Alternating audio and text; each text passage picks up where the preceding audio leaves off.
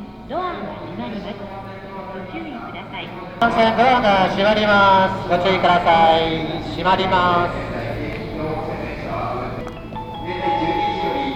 Prochain arrêt du métro de Tokyo. Scepticisme scientifique, le seul balado sceptique enregistré en français et au Japon.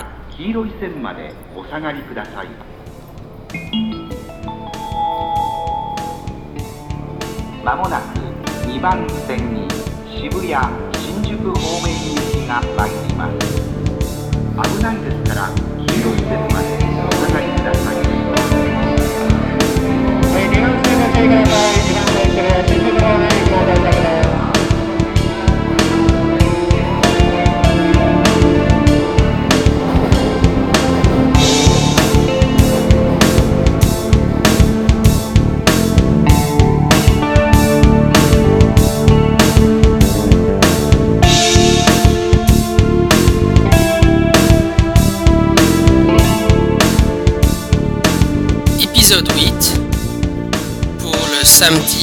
1er août 2009, le comité nord-est des groupes ufologiques.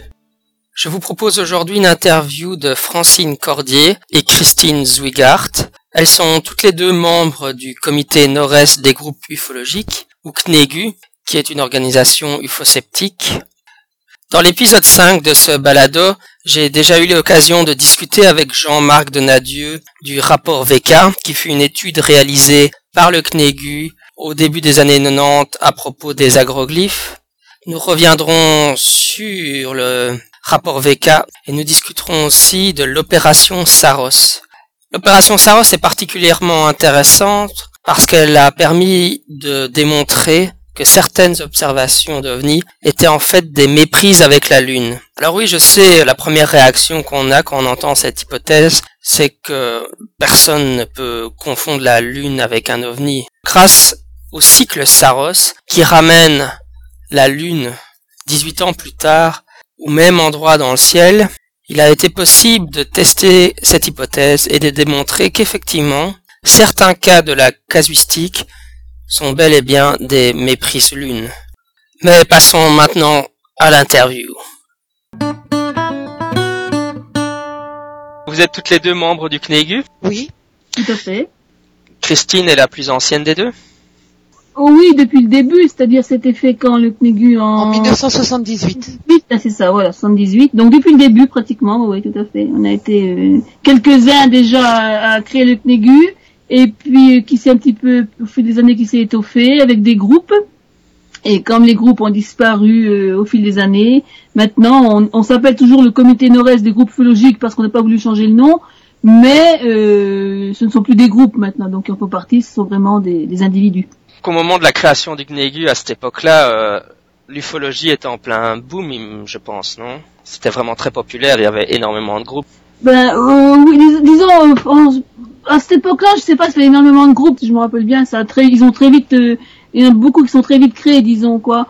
Moi, j'ai commencé à m'intéresser à l'ufologie en 75. Donc voilà, quelques années après le CNEGU s'est créé, et puis je crois que les groupes peu à peu se sont créés. Effectivement, il y a quand même une bonne, une bonne floraison de, de groupes à ce moment-là. C'est vrai que c'est une époque où le CNEGU, il y avait pas mal de groupes dedans, je sais plus combien il y en avait. Euh, En fait, euh, au, au départ, euh, beaucoup de reste, hein, bien sûr. au départ, il y avait la, la CLE, la Commission luxembourgeoise d'études ufologiques, le Cercle Vosgien Lumière dans la nuit, le GPUN, c'est le groupe privé ufologique nancéen, et le groupe 52-55 qui était euh, qui couvrait la Meuse et la Haute-Marne, dont Christine était Voilà. euh, membre. Et beaucoup d'autres associations après sont arrivées, comme la DRUP, le GREPA, GO, GTR OVNI, Contrôle, ONA, et c'est, on ne peut pas toutes les citer. Mais c'est vrai que ces associations ont peu à peu disparu, euh, faute de cas ufologiques en général, parce que quand la casuistique est faible, les membres se démotivent, et euh, seuls sont restés des individus de ces associations ou d'autres, et ils ont continué à travailler ensemble. Actuellement, le groupe s'appelle toujours Nord-Est, mais en fait, vous acceptez des membres de la France entière. C'est-à-dire qu'on a des membres qui au départ étaient dans le nord-est et que les aléas de la vie ont amené à partir ailleurs. Mais bon, on ne les a pas chassés du comité Nord-Est pour autant, quoi. Disons qu'ils sont toujours effectivement membres du CNEGU, quoi. Disons que notre priorité, c'est de travailler sur le Nord-Est. Mais à part ça, on n'est pas, euh, ça ne nous empêche pas éventuellement euh, d'aller voir ailleurs, quoi. Mais la priorité, c'est, en priorité, c'est quand même le Nord-Est, quoi, disons. C'est vrai qu'historiquement, euh, le nom reste, mais en fait, il regroupe de plus en plus des gens euh, de divers euh, coins de l'Hexagone, puisqu'on en a dans le sud-est maintenant, dans le sud-ouest, et que de toute façon, euh, il n'y a plus, comme c'était fait auparavant, une, prépondérance de géographie, c'est-à-dire que les groupes avant s'octroyaient des compétences territoriales, je dirais. Alors que maintenant, avec la démocratisation de l'Internet, euh, on peut aller partout très vite, euh, très rapidement, s'intéresser à tous les cas, et euh, qu'il se passe dans le secteur nord-est ou bien qu'il se passe euh, en dehors. Et le CNEGU va un peu partout, effectivement, en France maintenant. Au niveau des travaux les plus célèbres, si je peux dire ça comme ça, du CNEGU, il y avait donc le, le fameux projet VK dont j'ai parlé avec Jean-Marc Donadieu dans un épisode précédent. Christine, tu as participé euh, directement au projet VK Oui, tout à fait. J'y suis allée de, j'y j'y ai participé. Il a duré quatre ans, de 89 à 92. Il y a eu quatre voyages en Angleterre. Et J'en ai fait deux, donc le premier en 89 et le dernier en 92. Tu veux nous raconter un peu ton expérience? Disons qu'au départ, nous, l'idée de partir, elle est venue parce que moi, j'étais abonné à, la, à une revue anglaise, la Flying Saucer Review, que je crois qu'il n'existe plus maintenant, euh, si je ne me trompe pas. Et donc, euh, c'est dans cette revue-là que j'ai vu commencer à apparaître des histoires de crop circle, associées à des histoires, ensuite, de, bien sûr, d'ovnis.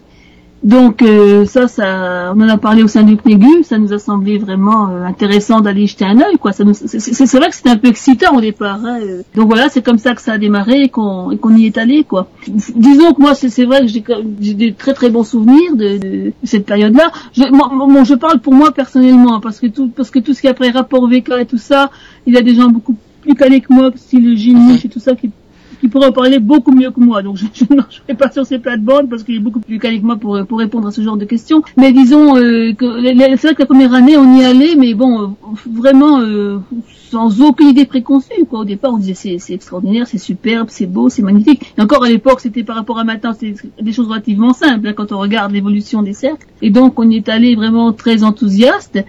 Et c'était vraiment, euh, c'est vrai que c'était une, ambiance particulière. J'en ai vraiment des très bons souvenirs. Bon, au fil des années, après, euh, no- notre enthousiasme s'est un petit peu tari parce qu'on s'est pas, ben, non, pas, sur la recherche même, mais disons sur les, résultats qu'on avait après. Effectivement, après, notre opinion euh, a, quand même un petit peu changé au niveau des cercles et bon, on- qui, ont finalement abouti au fameux rapport VK. Un des autres rapports les plus célèbres, c'est l'opération Saros. Est-ce que vous pouvez m'en dire un mot, euh, Francine, peut-être euh, Qu'est-ce que l'opération Saros? Eh bien, en fait, l'opération Saros, euh, c'est un document qui a été réalisé par le CNEGU et qui reprend des cas anciens d'observation. Et notamment, je voudrais que Christine nous parle du cas de la ville au bois, parce qu'elle a été bien dans cette affaire euh, très très prise. non, entre guillemets, choqué, mais non. Non, pas choquée, mais en fait, euh, c'est vrai que euh, il faudrait que tu nous racontes, Christine, euh, comment tu as vécu le début, c'est-à-dire euh, le témoignage, ce qu'il en est ressorti, parce que c'est vrai que ça faisait penser à un comportement intelligent.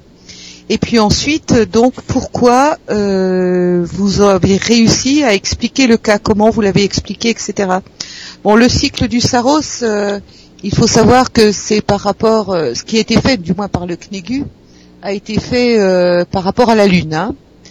Euh, donc il y avait des cas très intéressants de, de phénomènes ovnis allégués et on savait, grâce à Eric Maillot au départ qui nous a mis sur la piste, que la Lune se repositionnait au même endroit, au même moment. C'est 13 ans et quelques plus tard. 18 ans, 18, 18 ans, pardon. 18 ans et des, et je sais plus combien de jours. euh, Oui, oui, Tout à fait, tout à fait, 18 ans. Excusez-moi pour le lapsus. 18, 18 ans et, et à peu près et demi, quelque chose comme ça. Voilà. Donc à partir de là, je pense que l'exemple de la ville au bois est vraiment très bon à donner, Christine. C'est à toi. Ben, disons oui, parce que bon, c'était à l'époque où j'étais encore un petit peu, enfin, encore assez enthousiaste, disons, style, euh, tous les boulons entre guillemets concernant l'hypothèse euh, OVNI. Et donc on avait fait avec, euh, c'était à l'époque du groupe 52-55, donc euh, j'avais fait à, l'époque une enquête avec un, ami qui, faisait partie du groupe, on était deux donc. C'était donc en Haute-Marne, en gros de la région de Nogent, pour situer en gros la région. Donc plus précisément, ça s'appelle la ville au bois. Donc c'est un cas sur lequel on avait enquêté tous les deux. Une histoire de un cas classique de course-poursuite.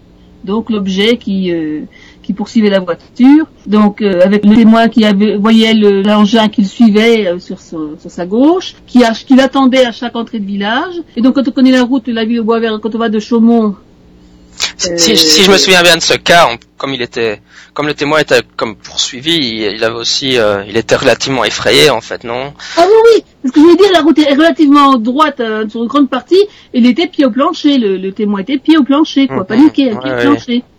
Et donc, euh, il, nous avait, il nous a décrit, donc on a repris son témoignage en détail, c'est-à-dire très bien, il nous a très bien décrit quand il a voyé l'objet qui apparaissait, qui disparaissait, quand il, quand il entrait dans un village, quand il sortait d'un village, l'objet attendait à du village, il repartait à toute vitesse, l'objet le suivait, et à un moment donné, il y a une bifurcation, quand on, donc, donc il, il- il traverse en particulier la ville au bois, c'est pour ça qu'on appelle le cas de la ville au bois, et à partir d'un moment donné, il se dirige pour tourner, et à un moment il y a une bifurcation à droite, quasiment angle droit vers euh, Nogent, où il se rendait, et euh, il dit qu'à ce moment-là, l'objet, il y avait une route qui allait tout droit vers Bourbonne-les-Bains et lui bifurquait sur la vers Nogent, et l'objet qui poursuivait sa course tout droit, lorsqu'il a bifurqué, lui, l'objet également a bifurqué pour reprendre sa position à la gauche de la voiture, pour le poursuivre, quoi, jusqu'à jusqu'à chez lui. Et donc, 18 ans plus tard, donc on a dit, tiens, euh, bon, j'avais donc des- dans- au sein du PNEGU des, des collègues euh, que tu connais, qui ont, euh, Gilles ou Eric, qui ont mis l'hypothèse de, de, de la Lune.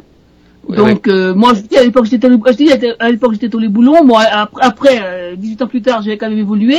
Et donc moi ma, ma remarque c'était euh, donc on a, on a décidé de faire le cet Saros. Et donc on s'est on, on s'est vraiment en pleine nuit hein, pour je ne sais plus quelle heure il était parce que j'ai une mémoire de date et d'heure mais c'était le matin peut-être vers 3 4 heures du matin je sais plus exactement enfin c'est dans le rapport en pleine nuit. Donc on s'est levé pour aller vraiment suivre pas à pas enfin, si je peux dire ou pas à pas roue dans roue le, le le trajet du témoin, quoi. Et on, a suivi exactement son trajet. Donc on avait calculé l'heure, l'heure, à laquelle fallait qu'on fasse machin pour se remettre exactement dans les conditions où était le témoin. Et donc on, moi- je disais aux collègues, ça moi je veux bien que ce soit pas ce soit la lune, mais je dis vous, ne me ferez jamais croire que la lune elle peut bifurquer br- brutalement à une intersection de, de route, quoi. Et donc euh, on est donc parti, on a refait euh, tout le trajet. Et donc, on s'est rendu compte, donc euh, on a de la chance, bon, il, faisait, beau, la lune était là, et on s'est rendu compte qu'en fait c'était la lune. Et euh, euh, effectivement, nous à chaque fois qu'on suivait les, méandres de la route, et à chaque fois, la lune était bien à notre gauche au départ, et à chaque fois qu'on arrivait effectivement à la sortie des, différents villages traversés, on, on s'est retrouvé exactement dans la position du témoin, c'est-à-dire qu'on a vu exactement l'objet qui nous attendait exactement à la sortie, positionné exactement là où le témoin nous l'avait décrit, à la sortie du village. Euh, Bon, sauf que c'était la lune, effectivement. Il y a cette fameuse bifurcation, quand on arrive à la fameuse bifurcation, eh bien, euh, quand on a bifurqué vers la droite, eh bien, la lune a bifurqué avec nous. effectivement. Effectivement. Pour moi, ça a prouvé une chose, c'est que le témoin, euh, on n'a absolument pas dénigré le témoin. On dit souvent que les sceptiques dénigrent le témoin. C'est pas du tout le cas. Notre action a prouvé, en fait, que le témoin avait dit exactement la vérité, avait bien dit exactement tout ce qu'il avait vu. C'était, c'est son témoignage était, était parfait, quoi. Je veux dire, on, on l'a, on, Ouais, revécu. C'était parfait. Le témoin était un témoin parfait. Sauf que son interprétation était mauvaise. C'est tout. Mais, mais, mais c'était exactement ça, quoi. Je veux dire, pour moi, personnellement, je reste euh, à titre personnel, c'est vraiment un témoignage qui pour moi a été une sorte de carrefour quoi dans, dans l'étude des ovnis parce que je me suis rendu compte que là pour moi j'étais euh, mise devant le fait accompli que effectivement bon je croyais déjà qu'il pouvait y avoir des méprises, des mauvaises interprétations mais là c'était c'était vraiment flagrant quoi Headline edition, July 8, 1947. The Army Air Forces has announced that a flying disc has been found and is now in the possession of the Army. Army officers say the missile, found sometime last week, has been inspected at Roswell, New Mexico, and sent to Wright Field, Ohio, for further inspection. On a abordé un peu donc euh, Saros et VK. Est-ce que je voulais te demander, c'était, est-ce que quels sont les projets actuels Oui, il y a toujours des, des travaux en cours, euh, notamment avec le cycle du Saros, puisque euh, le dossier Saros a été euh, réalisé en 1994 mais que le cycle du Saros, bien sûr, se poursuit et que nous pouvons donc euh, contre-enquêter sur des cas qui sont survenus euh, 18 ans et quelques jours euh, auparavant. Donc nous avons édité dernièrement une liste de cas que nous pouvons vérifier et euh, nous pensons euh, pouvoir nous y nous rendre sur place, mais euh, on a un phénomène qui euh, n'est pas euh, maîtrisable, c'est euh, la météo. Or, dans, dans nos régions, et c'est vrai que les impondérables de la météo sont euh, problématiques pour refaire exactement les reconstitutions. Donc euh, le problème c'est que si s'il y a de la des nuages ou qu'il pleut vous ne pouvez pas vraiment voir la lune, c'est ça? Tout à fait, c'est exactement ça. Hein, C'est un, un vrai problème puisque dans le cycle du Saros, nous avons déjà été euh, ennuyés par euh, les nuages, par la couche nuageuse ou par la pluie, effectivement, et que nous n'avons pas pu tout euh, refaire dans les années précédentes. Donc euh, pour l'instant vous avez vous avez engrangé un certain nombre d'autres cas en fait que vous avez été euh, étudiés de cette façon-là? Oui, en fait, euh, ce qui s'est passé, c'est que euh, le CNEGU a établi des listes de cas pendant toutes ces années de fonctionnement. Et euh, dans ces cas-là, donc il y a, euh, grâce au logiciel astronomique, des possibilités de méprise lune. Donc euh, nous devons vérifier sur place et euh, en nous basant toujours sur le cycle du Saros qui est le plus à même de nous reconstituer euh, le, le cas. Et donc nous nous, nous sommes heurtés euh, plusieurs fois à ce problème de météo, mais nous avons énormément encore de cas à, à vérifier. Le CNEGU vous organisez en fait des week-ends, vous réunissez, c'est ça? C'est ça. En fait, euh, nous nous réunissons en général quatre fois par an, mais entre chaque réunion, nous nous retrouvons pour euh, des activités de- d'enquête, de, mise au point, de protocole, etc. Donc, euh, il y a des réunions formelles quatre fois par an et des réunions informelles intermédiaires. Lors de ces réunions euh, informelles, en général, nous travaillons euh, directement sur les cas, nous nous déplaçons, nous mettons au point des, protocoles, comme je le disais tout à l'heure, et nous rédigeons bien sûr des, des documents de contre-enquête. Et à peu près pour l'instant, combien de membres êtes-vous au CNEGU Alors nous sommes euh, tombés à huit membres actuellement. Effectivement, il y a eu un désintérêt entre, quand on pense qu'en 1978, euh, date de la fondation du CNEGU, il y avait euh, des groupes, donc des représentants de groupes qui eux-mêmes étaient très structurés avec euh, de nombreux intéressés par euh, l'ufologie. Et puis avec la disparition de ces groupes, donc seuls les, les acharnés, je dirais, ainsi que les responsables d'associations, donc sont restés euh, présents au CNEGU. Et le groupe évolue toujours d'ailleurs, puisque euh, s'il n'y a plus d'association, il y a toujours euh, des ufologues intéressés par une démarche la plus critique possible et la plus honnête possible de ce fait. Et le CNEGU avant avait une compétence géographique. Avant, les groupes s'organisaient en compétences géographiques, mais maintenant le CNEGU s'est élargi puisque nous avons des membres qui se trouvent dans le sud-ouest, dans le sud-est, dans la région parisienne, dans le nord-est de la France. Donc le CNEGU a un site web, c'est là que vous publiez vos, vos documents. Oui, le CNEGU a un site web qui vient de changer dernièrement d'ailleurs. Et euh, nous publions euh, plusieurs travaux, nous publions euh, toutes nos toutes no- nos méthodolo- méthodologies, pardon, euh, fait des annonces, euh, il y a aussi des archives. Et puis on y parle bien sûr euh, du phénomène ovni, mais aussi euh, des phénomènes apparentés comme les crop circles. D'ailleurs, si un témoin veut vous envoyer une observation, c'est pas, c'est via le site qu'il doit le faire. Oui, c'est le, la meilleure formule, effectivement, c'est de nous joindre par l'intermédiaire du site internet. Et de cette façon-là, donc, euh, il pourra avoir une réponse euh, la plus rapide possible.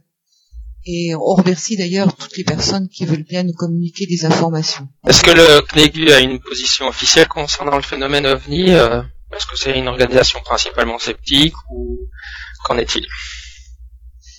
Non, en fait, le CNEGU n'a pas de position officielle. C'est-à-dire que euh, le CNEGU euh, travaille sur l'étude des cas de la façon la plus pragmatique possible. À partir de là, les gens qui composent le CNEGU viennent d'horizons divers et chacun peut avoir son opinion et évoluer d'ailleurs dans son opinion. Nous avons par exemple au CNEGU quelqu'un qui est très investi dans les repas ufologiques. Nous en avons d'autres qui font partie euh, d'associations ou plutôt de, groupes euh, de sceptiques. Mais il y a de la place pour tout le monde au CNEGU à partir du moment où les personnes veulent travailler ensemble en bonne intelligence et ne pas donner la priorité à ses propres opinions, mais produisent des travaux structurés, étayés. Quelle est la procédure pour devenir membre du CNEGU Alors pour devenir membre du CNEGU, il faut postuler. Il faut postuler, il n'y a pas de cotisation à régler puisque le CNEGU est une association de fait.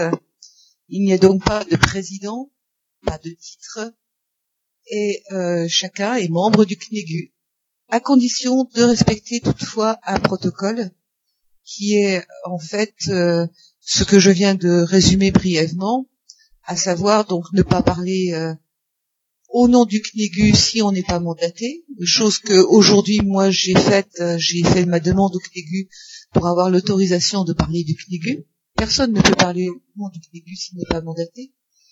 Et puis produire donc des travaux, organiser des sessions, c'est très peu contraignant en général, tout se passe très bien, il n'y a aucun souci.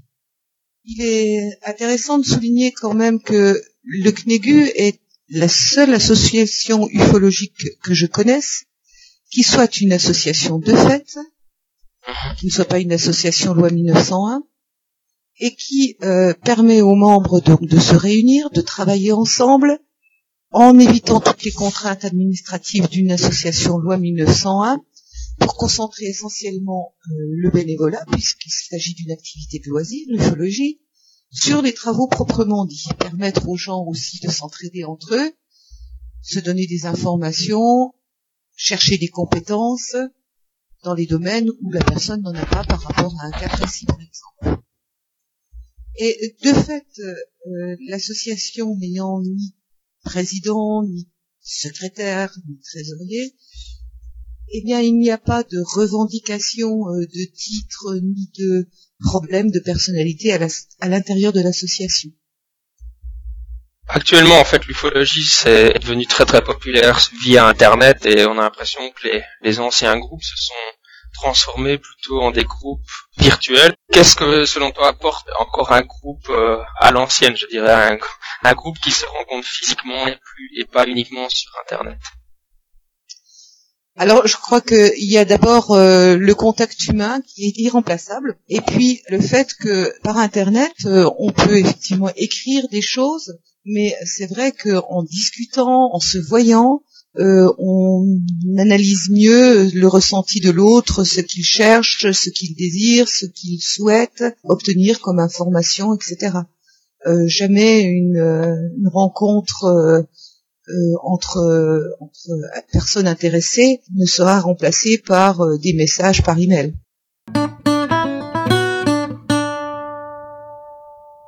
Nous voici arrivés à la fin de l'épisode. Le prochain épisode sera consacré à la mémétique. Il s'agira d'une interview de Charles Mougel, qui est membre de la Société francophone de mémétique. C'était Scepticisme scientifique, le balado de la science et de la raison. Pour plus d'informations sceptiques, n'hésitez pas à lire le blog Scepticisme Scientifique, à me suivre sur Twitter, ou bien à vous connecter à la page des fans de Scepticisme Scientifique sur Facebook. C'était Jean-Michel Abrassard. À la semaine prochaine. Sceptiquement Your guru assures if you follow his regimen, you will become a most excellent specimen. The power to live on and on for all days is right at your fingertips if someone pays. Says that his aura will keep you alive for three easy installments of 1095 The device he uses sucks out the bad juices Leaves no bad bruises, it simply deduces The proper percentage of X in your brain. This miracle cure leaves no permanent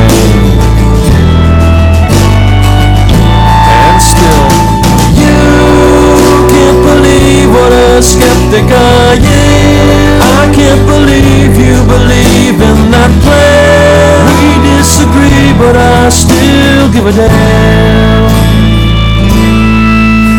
Your astral projections are coming alive. Your chakra and chi are both growing real strong.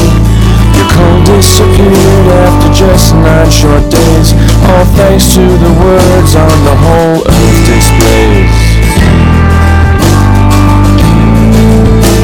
Now due to the juices and pills and the creams, your body's lost toxins, whatever that means. You've stopped eating all of that sinister food. Your dinner tastes awful, so it's gotta be good. Still, you can't believe what a skeptic I am. I can't believe you believe in that sham. Disagree, but I still give a damn. The ramification of treatments from holy men leaves me slightly queasy deep down in the abdomen. Convinced that the lives that they lead need adjusting. They drive to the bookstore and blindly start trusting the miracles and cures all laid down in black ink. Never even bothering to stop and think. The only real power that I do believe is the dollars and cents all these authors receive.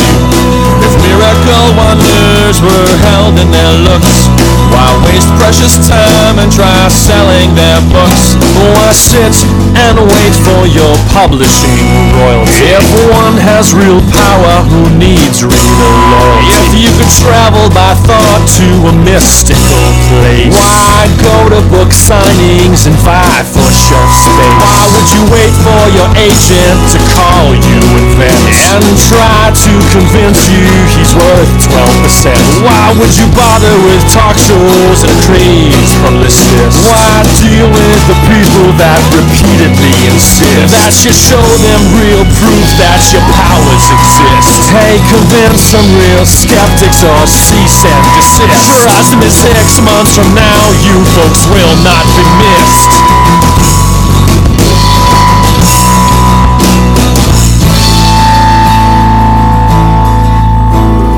What is the moral that we all must learn? Especially those of us with money to burn. Before your eyes widen at the book on the shelf, think. Is he helping you? Or is he helping himself?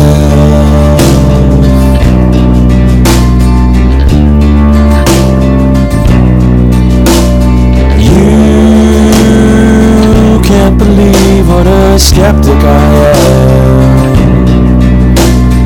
You should believe what a skeptic I am.